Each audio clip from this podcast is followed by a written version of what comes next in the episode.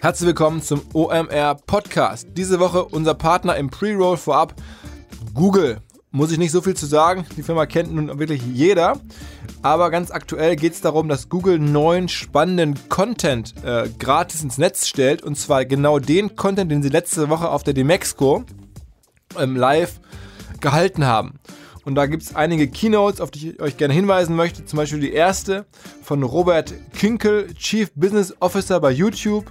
Und der erzählt über Finding Your Audience in an Attention Economy. Also wie finde ich Zuschauer bei YouTube? Das ist ja nun mal echt interessant. Ähm, kann man sich anhören.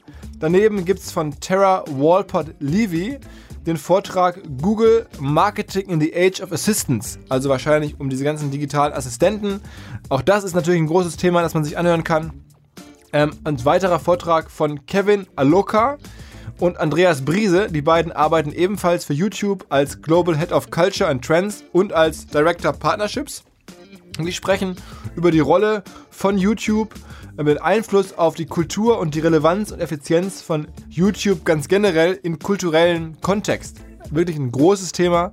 Kann ich mir vorstellen, dass da einiges Spannendes zu hören ist. Da tritt übrigens auch eine Künstlerin auf, ähm, wer sich das alles angucken möchte, thinkwithgoogle.de. Dort postet oder stellt oder shared Google ja bekanntlich immer seinen Content, also thinkwithgoogle.de. Viel Spaß.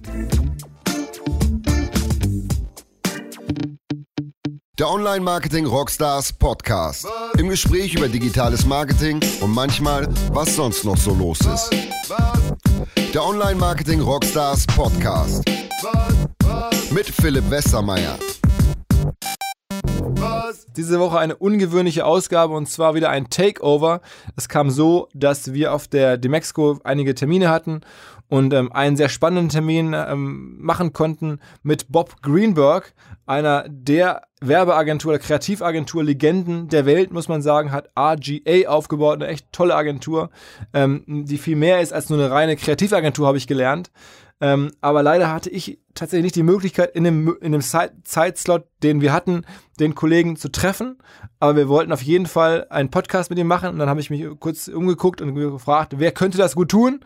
Und ähm, natürlich, ihr wisst, Michael Trautmann, ein alter Freund des Hauses OMR, selber schon Gast hier gewesen im Podcast, ähm, ein Gesicht der OMR, ähm, Gründer der Agentur Think. Ähm, und da habe ich einfach den Michael kurz gefragt, ob er Lust hätte, sozusagen für uns mit Bob Greenberg zu sprechen. Und er hatte Lust. Und hier ist das Gespräch zwischen den beiden. Viel Spaß. Was?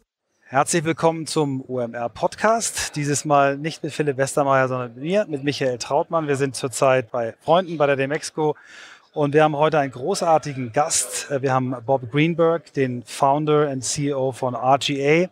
Ich glaube, der heißesten Digitalagentur, die der Planet zurzeit kennt. Und ich bin ganz froh, Bob zu treffen. Und da er Englisch spricht, werde ich das jetzt auch tun. Bob, I'm very happy to have you here. Maybe we start with your story. How did you become an entrepreneur? What was your story? An entrepreneur. Um, my um, Uh, I'm extremely dyslexic. If you hear my speech today, you'll you'll see that. Um, I have a, a really uh, complicated version. No, no two versions are similar.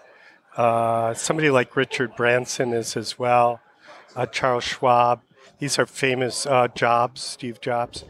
And I didn't know that I had that problem. I just thought it was not that smart. And um, I learned that I, I, I had that issue at 35. But before that, I actually became successful in a roundabout way because my uncle gave me an opportunity, and he was an entrepreneur, and he um, created home improvement wall decor that he sold to Royal Crown Cola, which is the third largest bottler in the U.S. after Pepsi, Coke, Pepsi, Royal Crown, and um, I found that everything that I started doing, not knowing I was good at anything, um, uh, uh, in the manufacturing process, whether it's uh, the plant or office or sales, um, I, I wound up being very good at that. and when the handheld computer came out, I also realized, which I didn't know, that I'm very good at math. So I had been a person that had never tested well because I only could finish half the test. And I got an opportunity through my uncle and built a factory in Canada uh, through the sales that I developed. And then I was the vice president and, and general manager of it. So when I went to New York after that and teamed up with my brother in 1977, I had already understood uh, uh, mid sized manufacturing. I even, when we went into the visual effects business, convinced the city of New York that we were manufacturing images. and we got a tax break. And we started, and it wasn't long before I developed, um, you know, a company that uh, was competitive with uh, George Lucas's company, mm-hmm. um, as well as James Cameron, and um, doing uh, and and working on developing um, many aspects of the visual effects uh, production post production process, and I became the first one to integrate it all, and that's been a fascination of mine since those early days. Um, of tying together processes and technology um, in order to get a better creative result. And uh, from there, I developed uh, the current model for RGA. And what I learned is that RGA has somehow cycles or had in the past cycles of eight, nine years where mm-hmm. you really disrupted yourself several times. Yeah. Maybe, maybe you explain the, the different phases your company went through.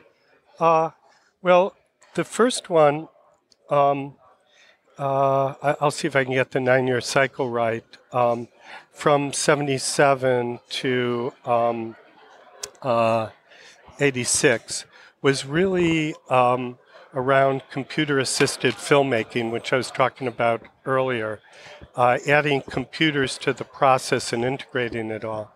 The second one was really putting together three separate industries um, film, video, computer graphics. Each one had a separate um, convention. Film was SMPTE, Society of Motion Picture Television Engineers, a version like this but smaller for motion pictures. Uh, we're at an event today in um, uh, Cologne. Um, the second uh, group was um, uh, television, which um, uh, that was NAB, the National Association of Broadcasters, and that that really put together a um, uh, uh, a second. It's really two entirely different businesses, and the third was computer graphics, which was SIGGRAPH. And by putting those three things together, of which we were the first ones to do, um, it really pushed us ahead of our competition.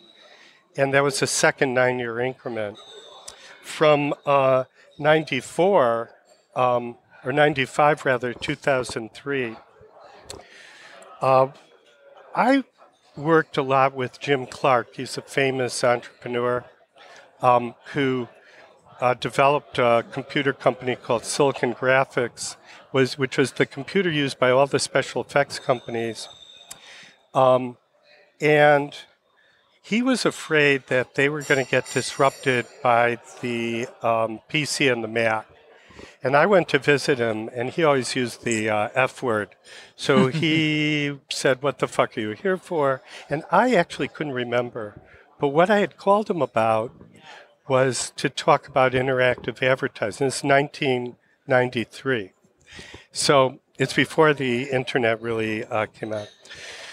So he talked to me about somebody um, who uh, um, he uh, was going to do a new project with, and uh, it was a company called Mosaic, which eventually became Netscape. Mm-hmm. So when I saw that, I went back, sold my company of about 200 people to True North Communications, who was a holding company uh, around FCB and other companies like Springer. Yeah, it was the time when we met first. That's yeah. where we first met. And um, uh, it was uh, a very, very interesting uh, period of time because uh, just like Sasha, I knew the founders of Razorfish. They came, Craig came from MIT Media Lab, where I was also speaking. So, you know, it's a whole world that was happening then. And I left visual effects, which um, in my speech today, I'll talk about how almost no one came with me. Mm-hmm. They, we were working with IMAX level, uh, the highest level of imaging in the world, with VistaVision. On uh, my last feature I worked on was Mission Impossible. The last commercial was a Jordan commercial with Wieden and Kennedy. We were at the height of the whole thing when I moved on. So I'm not afraid to take big chances, which I think agencies, companies, um, startups uh, even are becoming too conservative for what I think. So, anyway, I um, developed um, an interactive agency. And then, after that period of time, which ended in 2003, we really, from 2004 to 2012, created a model which was based on um, what we consider an agency for the digital age. So that was putting together all the parts and pieces of what we think today we have the most advanced agency model in the world. There's, we, I used to not like to brag, which I hope I'm still not, because I never actually knew how different our model was until we got it fully implemented, which happened back then. And that was a reaction to Leo Burnett, DDB, and Ogilvy in 93 when I looked at it. Uh, in the Mad Men years, the model they created was based on a competitive model. Yeah. Um, and what I did when I opened in 95 was the first collaborative model. Mm-hmm. So this collaborative model has become the DNA of RGA because the most uh, innovative, uh, creative model in the world right now is the feature film business mm-hmm. and the new TV series and all that because it's collaborative. As opposed to, and not suggesting that that was the wrong model, where um, an agency that's based in New York will not collaborate with London, Sao Paulo, or, or Mumbai. So our model was different. We built it out during that period of time. In 2013, I looked at functional integration. And that's a term that we came up with, with when we looked at horizontal integration like Coca-Cola, vertical integration from the ground up like ExxonMobil to an oil can at Walmart. And then we looked at um, the, the where functional integration would be the new integration where the customer is in the center, surrounded by products and services. The, the model of Apple, Amazon, Google, and Nike, etc. So we started building that out. And after, after that, uh, we came up with uh, um, RGA for the connected age. And it wasn't but a couple years when everything was connected. So we moved off to um, Connected by Design, which is a much broader way of talking about what we're doing now. And now we're looking at, because it was my opinion, um, and I think I'm accurate, I'm usually very accurate of pinpointing through pattern recognition what's going to happen in the future. And now I'm fascinated with the agency business and not being able to pinpoint when the deconstruction would start of the agencies who have not uh, made an effort to take risks, particularly in the digital landscape, and are now being deconstructed. And I think the year that I chose was June of uh, 2016. Mm-hmm. And I believe that's accurate. And what we're starting to see now is the deconstruction of the traditional agency model created by the impact of technology over time um, and the whole digital landscape, which is the internet, mobile, and social media, having its impact. And not just that, but the movement of the consultancies into the advertising, marketing, communication space is really going to have a major impact as well because they're three times the size or so of the holding companies. Yeah. And companies like Accenture, yes, so big. Deloitte, yeah. Yeah. Uh, uh, McKinsey. Mm-hmm. And what we looked at in each one of the things I'll lay out now in the presentation I'm going to give is the start of um, uh, of what we're we're doing, which is really startups, the venture business, and um, how that how we created an interesting model. It started when we were working with Nike, um, and we got introduced to TechStars, and then we did a, a, a, an integration of what we had at RGA, which is unique, and the TechStars model. We put it together. So now we also have Creative Capital, which is a interesting new piece, and we've created a, a way in which we can uh, bring the capabilities of RGA to the venture space. Uh, this year alone will be invested in approximately 50 companies, almost all uh, Series A and Series B companies. People don't know that about RGA. We, I know um, this. Oh, you know it. I guess. Uh, and yeah. the companies are really interesting. We come up with an idea um, like uh, a new um, uh, innovative part of content creation, and then we uh, bring in partners, and then also the major company, which in this case is Snap, and mm-hmm. that. Uh, demo day will happen at Advertising Week in a few weeks. Is this your, your typical way uh, when you when you start to in, um, into the venture business that you have a an industry partner like Snap or another company that you you build this for like them? Verizon is our yeah. newest mm-hmm. one, yeah. but not the Verizon we're working with mm-hmm. in the agency, but the Verizon Technology yeah. Group um, that we're working with. We develop, uh, we get when we go out with an idea.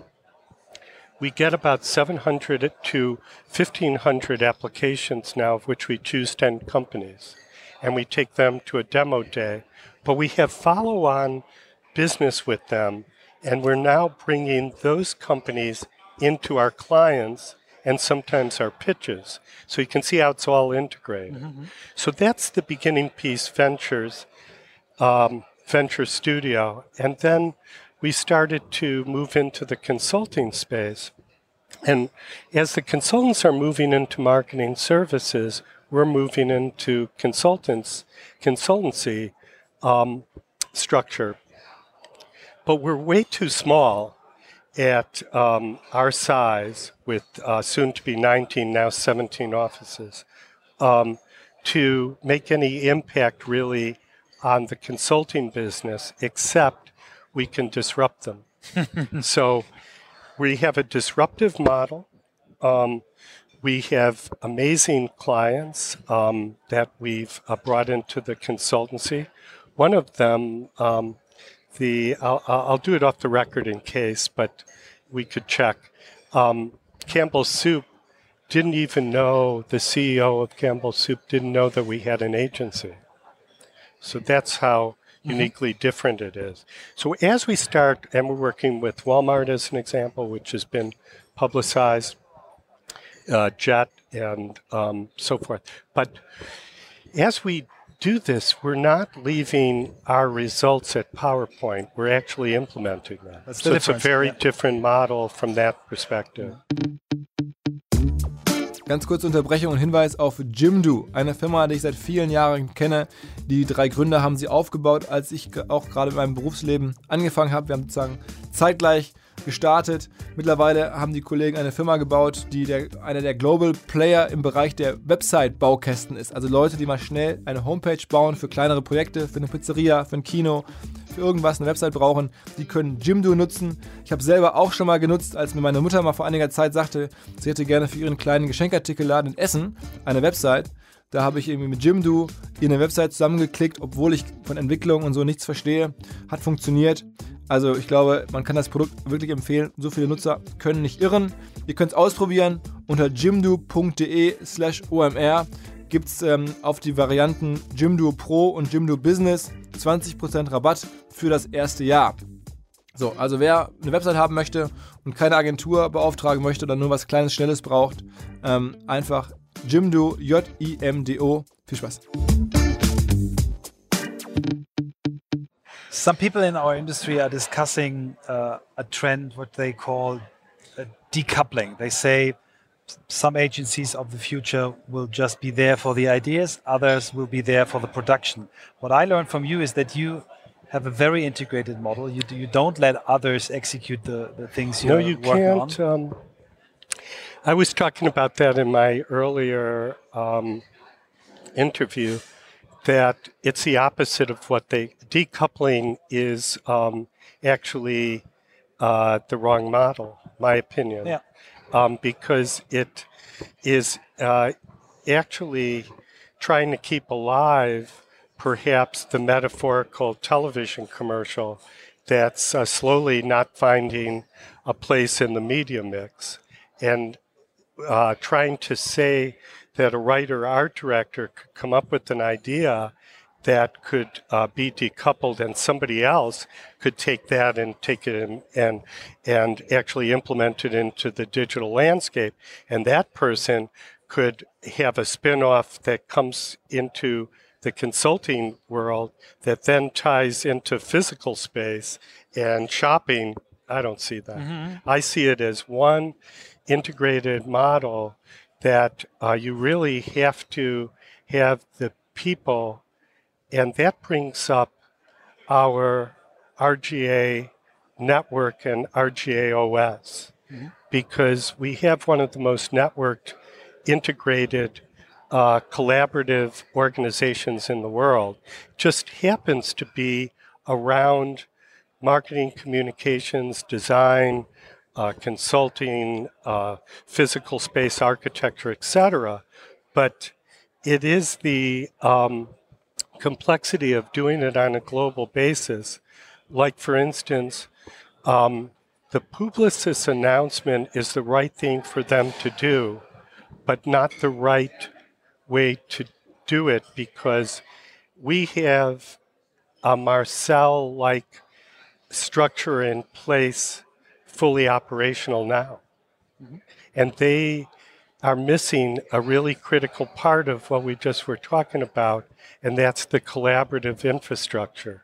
Because how do you put a platform over a non-collaborative 80,000 people and expect with a single P&L or something for it to all work? But we wish them a lot of luck doing that, but we have it fully implemented. Yeah. You mentioned the complexity, and, and uh, for me, as a as someone who runs an agency with 400 people, which is smaller than yours, I already have problems to, to manage the complexity, and uh, we're very collaborative as well. We have some joint ventures with with partners who can do things that we can't do. But how do you? What is your management leadership philosophy? How how can you manage this complex universe? The um, the the well, first of all, it's very good to be like myself, where many of our executives are similar, where we don't know what we can't do, and so we we do it. We've created a tool which is called Reporter, which is another part of what we're doing, which is the intellectual property piece. And we're going to be distributing this to agencies. But we've been working on it for 14, 15 years. It's um, PwC compliant, it's GAAP certified, it's SAP compliant, Wow. and we manage everything through this system. And that's part of it because we're using technology to, I mean, the reports, the data, the information, the way of managing it, we could put together a team that would largely be diverse. And uh, it could be throughout the world, and, and nobody's measuring diversity that way. If you can see how that Wow. could work with the way that we work. And, and does this system include your clients? So, they have, Yes. yeah. But it, it's the system is much more advantageous when we're working with a global client. So we have quite a few. Some of them, off the record for a moment, or maybe, uh, they're they don't operate in the same global way. Uh, for instance, Google or Nike don't, but uh, as uh, for instance Siemens would. But these global clients now, we could um, save a lot of money and do much better work with a systematic way to. Uh, Samsung's a good example. working with global clients in many locations, um, uh, many of which we actually have offices now and soon to have more. Very fascinating. But let's let's switch switch over to, to your product, to, Yeah. to your campaigns, to the work you, you produce. Do you have examples for us of um, what are you proud of? What what is the, the the work where you say, well, this is breathtaking. This really changed something. Um, I think the three themes that I'm showing today one um, is for Nike, it's a one to one digital experience for somebody that ties into their network, which then gets tied to membership, which then gets tied to Nike Plus, which we started that now has um, a huge number, maybe 40 million subscribers, that then ties to the advertising, marketing, communications in a way in which this was never possible before. Another one is a more storytelling campaign, which is for Ad Council, where it's it's different because the way it was constructed, as opposed to a traditional model, um, is that we still have the writer art director, but it's influenced by the internet, mobile, and social going to the uh, storytelling as opposed to the opposite way. And that's very important because when you create a campaign that way, it get we're able to get hundreds of millions of people involved because it's social first. Um, and another one, what's the third one I'm showing um, today? Those are two. Uh, autonomous broadcast. Are you? You're not hooked up. Um, I'm not good at explaining it exactly, but it's a new version of our startup venture uh, venture structure, where with the LA Dodgers and Guggenheim Partners, we created. We're working on. I think it's been announced we're doing a third um, uh, st- uh, startup accelerator with them. Except it's not startup; it's uh, a Series A and B um, with uh, LA Dodgers Guggenheim Partners. In this case, we put together three companies that never knew each other, and they're part of our accelerator program uh, to create an autonomous broadcast network. So, with almost no people, um, but a um, uh, a ball that uh, records the data, shoes that record the data, a couple of um, um, cameras, we can create a whole systematic way to get all the data around, let's say, a basketball game, broadcast it, and then distribute it by Fox. So it was put together that way in a startup structure, three separate companies, never heard of each other before, integrated for that purpose. Wow. That's a new model Yeah, too. that's so much more than advertising. It's Yeah. really, it's really. it's moving. We, Yeah. we, we, we had to do that because I saw the deconstruction. yeah. And the de- deconstruction is happening largely because if you look at the top of the whole budget bar of everything, so much of it goes to the tech companies like Google and Facebook now. It comes down to the agencies and the and the the the the, the budget for doing metaphorical television is now shrinking. Yeah. And uh, I could see that way before when I saw the production business and special effects being deconstructed by the PC and Mac. Um, and what I saw was not just uh, what Jim Clark told me about what he was going to do with Mosaic, but he was also bringing in Marc Andreessen. So I said, Well, I know Marc. He said, You don't know Marc. I said, No, I do, I do. And it's because my brother went to the University of Illinois and was working at the supercomputer lab. And that's where Marc was. And that's how Netscape set. And now Marc just uh, does all sorts of things in Silicon Valley. Yeah. So it's all connected in a, Yeah. in a way. So you mentioned um, Google, Apple, Facebook, Amazon, the, the four bigs. We, we even we call them GAFA. Do you call them GAFA as well? The the the, the, the four big Google, Amazon, Facebook, and uh, Apple. So we No. use no, we use the Do phrase we in ever Germany. use that phrase? GAFA. GAFA. GAFA. Yeah, we, we call them GAFA. Um, so the four big companies. What, what do you think? How I mean, they influence the, the whole world was watching the the Apple 10 Yeah. thing yesterday. I think I bought. Um, well, I just got the Note 8. I went to their opening. I'll get the new uh, Apple iP- iPhone as well. But um, it's just it's it's it's the impact of technology on personal communications that's really a part of this change. Yeah. So I'll give you an example where somebody, I have to just think about it, said that, um, oh, I know, it's in the, in the context of a museum that they couldn't use uh, this new art app that we're creating because um, they don't want to have in the museum iPhones and Android phones because it would disrupt from the um, experience. And I said, well, why don't you go to the Museum of Modern Art on a Saturday afternoon and tell me exactly how you're going to control that?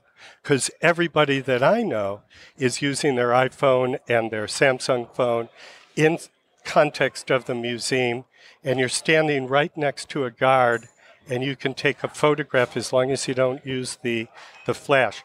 Our part of it is that those images go nowhere. So how do you tie it into database, which we didn't talk about, but data is, of course, the new currency, and, and that's also important. I mean, data is, is, is the currency of which is driving this four big companies. Yeah. What, and they influence our daily life. But what do you think will the future bring with these four big companies? Will there be another? Do you see a rising star which could could uh, meet this club of four, or, or do you think we will have to, to, to see them as the four? Well, the one one that we're working with that I can't go into detail, but I would not ever write off Samsung for anything. I mean, to think that you could in any area, from what I've seen, um, it's just they're a brilliant company. They're founded in the core principles around design, not unlike Apple. They approach things differently. And, um, you know, I think another one would be uh, Tesla. I don't know of anybody uh, that's similar where you could get, not that I, I will explain this right, a rocket ship to take off, go and offload something at the space landing, um, uh, whatever it's called, the, the big thing, come back, uh, what? Space station, come back and land uh, in a reusable way, uh, sitting in the right position. Somebody has to tell me why um, that company shouldn't be thought of in the mix because, you know, it's not just that they launched the Tesla, Tesla, but the fact that it got a perfect 10 in consumer reports, how do you do that? Somebody's got to tell me how you do that. So, you know, Germany, where we are, is very big on cars. yeah, we will have a major challenge with this, and I Yeah. I, I think that And that, that's not been, Elon Musk has not been thought of as the uh, Steve Jobs. But I think the interesting thing currently is I think Bezos is being thought of as uh, shadowing um, Jobs with all the things he's doing. So you And think he will? I think yeah? he's already done that. Yeah. My opinion. Okay. I love Jobs and everything that he represented, but I think he's already gone past. You know, they do have Amazon Studios as well, which is you know much bigger than Pixar. Ganz kurzer Hinweis und zwar nochmal auf Zalon, den Personal Shopping Service aus dem Hause Zalando. Also wer nicht ganz klar kommt mit 200.000 verschiedenen Produkten und 1500 Marken und wem das alles zu viel ist in diesem riesigen Zalando Kaufhaus, der hat jetzt die Möglichkeit, ganz individuell für sich ähm, Wünsche zu äußern, was er gerne tragen möchte, was ihm gefällt, was er braucht, welche Marken ihm gefallen. Und dann gehen halt Experten hin und stellen dafür Outfits zusammen und schicken die einem in einer Kiste zu. Und man kann sich dann in der Kiste aussuchen und anprobieren, was man haben möchte und das dann bezahlen und kaufen und den Rest zurückschicken. Ich habe selber natürlich ausprobiert, habe da eine Kiste bekommen mit einigen Sachen, die ich gebrauchen konnte. Nicht alle, die anderen habe ich zurückgeschickt, ähm, aber echt sehr hilfreich sehr spannend, ein, gro ein großes Thema. Ich glaube, viele Männer gerade haben vielleicht irgendwann mal Lust, dass jemand anders für sie die Sachen aussucht und nicht mehr selber sich durchklicken und fragen, ob es nur das Hemd oder jenes Hemd ist. Ähm, Zalon bietet das an und natürlich mit Zalando im Hintergrund irgendwie sehr sinnvoll. Hm, wer es ausprobieren möchte, Natürlich haben wir wieder einen Gutscheincode unter zalon, z-a-l-o-n.de slash omr. Einfach nur den Code OMR eingeben und es gibt 25 Euro auf den ersten Einkauf. Viel Spaß!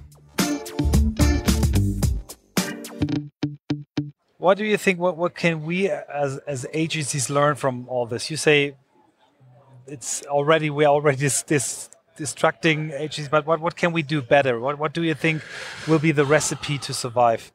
I think that that what agencies generally do the best, and maybe nobody's put it in this context, is taking um, something that's extremely complicated and creating communications that are um, taking advantage of amazing reductionist thinking. And that's why, if you think about it, a movie is the same as a commercial, and why I've always been connected to commercial directors that have become major feature film and television directors because it really is the same thing. But that's what they really want to do. But what they should be thinking about is how to take the, the most complicated things and in communications, um, simplify them to be uh, uh, the, the, the most uh, simple uh, core idea and bringing that forward in a communications, but not with television only, but the all the um, parts of the distribution channels. Thank you so much. It's something I can learn from. You you you talked about data, and I I think we we should maybe put a focus on this as well. So data changed our industry over the last years, but I think it will change the way we are working even even more. So I've, I've learned from from one industry colleague from Gary Vaynerchuk. He said his biggest challenge is to to make his his team brain, so his data guys, to work with his team heart, which are the creatives. So what what do you believe will will data how will data influence our work in the future? What I found, um, uh, without going into confidentiality, is a lot of the companies are not working with the right data. So, segmenting the data to make it the appropriate data for some application or uh, platform or um, uh, ecosystem. Uh, they're not always looking at it the right way. You might be um, where are we staying at the Hyatt Hotel, and they have all this data, but they don't really understand how to make it into a practical application that could make their business so much better. We did a whole digital uh, integration at the Cosmopolitan Hotel, as an example, and that's using data a different way to really create that concierge that they've been talking about. And it could be taken much further. But really, you go to a hotel, and there's there's certain things that they do, and if you could make that an experience, that's what people are missing. It's at retail, it's all about the experience. At um, um, in terms of cyber, it's all about the experience. I'm one of the few people that have ever created um, a uh, a house that's a connected house upstate New York, uh, about 120 miles from New York, that where I could actually, after having worked on IBM.com or Samsung.com or whatever, mm-hmm. uh, understand that cyber and physical space are actually the same. And when you integrate data, it's just a great opportunity to put these things together in something that's useful. So, in our space in New York, we're going to be really going after the data part, not against privacy, but against uh, how do we create an environment that makes it the best space for collaboration, where we started, and that actually takes um, with data to improve uh, the work that people are doing to make it much more effective and at the same time create an environment that's designed around retention, which will be the biggest part of the future. That's the part that we're working on with Siemens as an example. Maybe we we uh, we switch over to RGA. By the way, again. Gary's right across the street from us. Oh, in New York. Ah, he's exactly across the street. And I met him for the first time. I forgot where we were. It wasn't Cannes. Was it Cannes? Maybe. Maybe Cannes. So he's very often at the online uh, online marketing rockstars festival. He, so he's, he's, Yeah, I mean he he's very different than I thought. Yeah. Maybe maybe I am a little bit too. I, I don't know because I. But he's you know I walked into his presentation. He knew who I was. I I was just meeting him for the first time. It was not a. It was a, a theme for students, mm-hmm. and uh, at Cannes at the Cannes Academy. Okay. And he's amazing. Yeah, he's amazing. But but you're amazing as well, and you're you're a brand in your person. Um, and I think it's interesting to talk about, about your brand a little bit. What do you think? How important is a a personal brand like you or like Gary Vaynerchuk for the company? So, I think the thing that I realized about my brand, uh, not really focusing on my brand, is I don't care I don't give a shit about legacy. That's smart. I really don't. So, you know, Ogilvy was very aware of this thing. Mm-hmm. You know, that's a different model. If I can be a brand of some sort that could help our company and other companies, including the industry, which I've done everything I can to uh, help influence our industry the advertising, marketing, communications business um, by the only thing that we have that's confidential is our client work. Otherwise, we take everything and put it out to the industry.